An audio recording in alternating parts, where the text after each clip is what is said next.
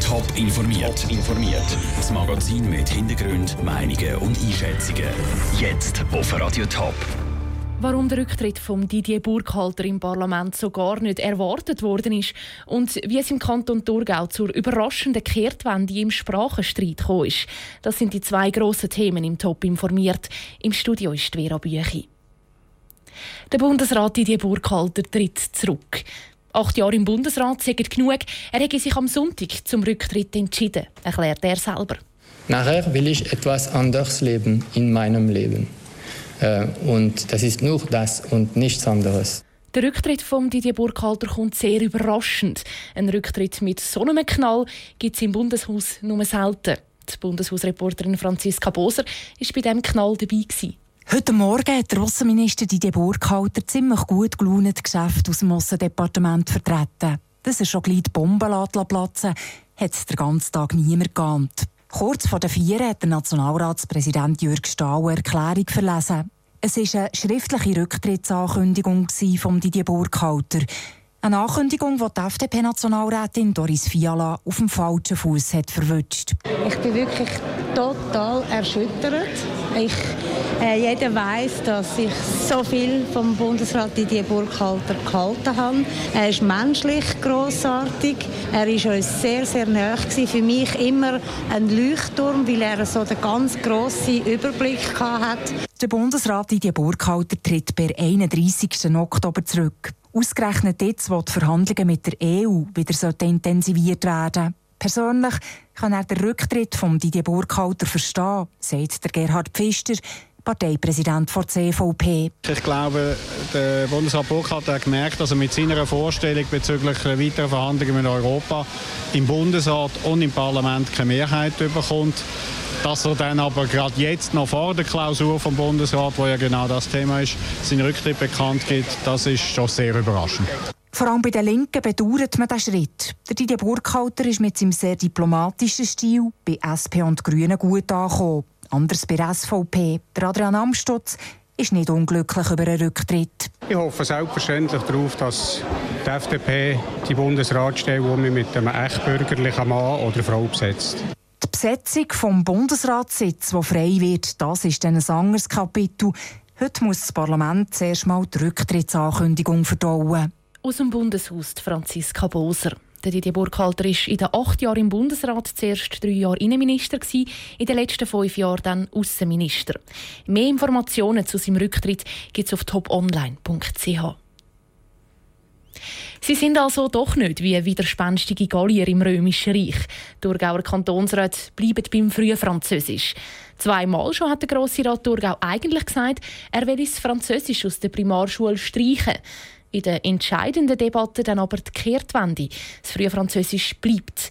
Wie es zu dieser Kehrtwende kam, ist, Andrea Blatter hat sich auf die Suche nach den Gründen gemacht. Die einen Ratsmitglieder sind aufgestanden, haben geklatscht und gejubelt und vielen ist die Überraschung ins Gesicht geschrieben. Gewesen. Die emotionalen Sekunden nach der Verkündung vom Abstimmungsresultat im Grossen Rat Thurgau.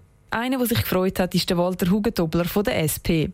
Er sieht einen Grund, wieso das die Meinung gekippt ist. Dass sich seit der letzten Debatte weder unsere Jugendlichen verändert haben, noch die Lernforschung sich verändert hat, dass aber in der Haltung von der Regierung und in der Haltung von der Berufsverbände sich Veränderungen ergeben haben und dass man dort hinschauen muss. Die Regierung hat nämlich ein Massnahmenpaket für den frühen französischen Unterricht ausgeschafft. Verbessern statt abschaffen ist die Devise. Zum Beispiel sollen Kinder, die Mühe haben, einfacher dispensiert werden der Hans-Peter Gantenbein von der SVP ist enttäuscht über den Entscheid. Für ihn sind die Massnahmen auch eher eine Notlösung und nicht unbedingt der Grund fürs Umschwenken. Es kommt ein ganzes Paket von Vorschlägen und fast eine Panikstimmung. Und ich denke, der Hauptgrund, warum das jetzt gekippt hat, ist, da haben einige Angst vor einer Volksabstimmung. Hätten nämlich die Räte Französisch abschaffen dann hätte es gut können sein dass das Volk noch hätte müssen abstimmen Und das hat gerade vor einem Monat Zürich ganz klar Ja gesagt zum frühen Französisch ein Grund, wieso das zum Beispiel Christa Kaufmann von der CVP sich umentschieden hat.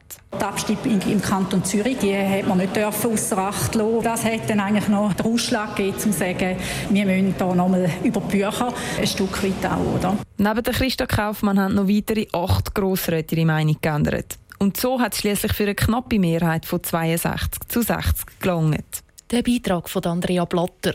Das Umschwenken vom Grossen Rat ist besonders für eine Person im Ratssaal eine grosse Erleichterung.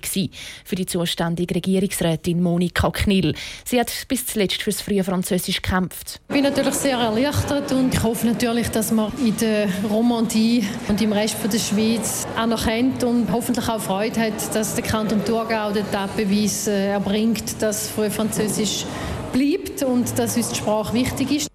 Die Debatte ist nämlich auch im Rest der Schweiz verfolgt worden. Der Kanton Thurgau hätte mit der Abschaffung vom frühen Französisch ein ganz eigenes Süppli gekocht und das ausgerechnet, nachdem die Kantone jahrelang daran geschafft haben, das Schulsystem zu harmonisieren. Umso grösser ist jetzt die Erleichterung bei den Kantonen. Andrea Blatter hat darum auch mit Silvia Steiner, der Präsidentin der Schweizer Erziehungsdirektorenkonferenz, über den Entscheid geredet. Wie haben Sie reagiert im ersten Moment, wo Sie es gehört haben?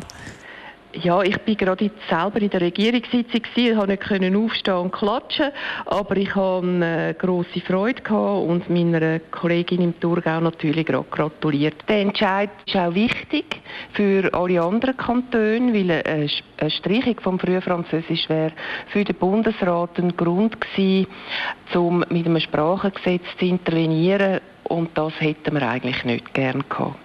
Und wir haben ja erst gerade eigentlich über das abgestimmt, auch in Zürich. Die Debatte mit dem Frühfranzösisch, ist die jetzt dann einmal vom Tisch oder denken Sie, das geht noch weiter? Also es ist ja so, dass jetzt im Kanton Luzern dann im September über die Frage abgestimmt wird.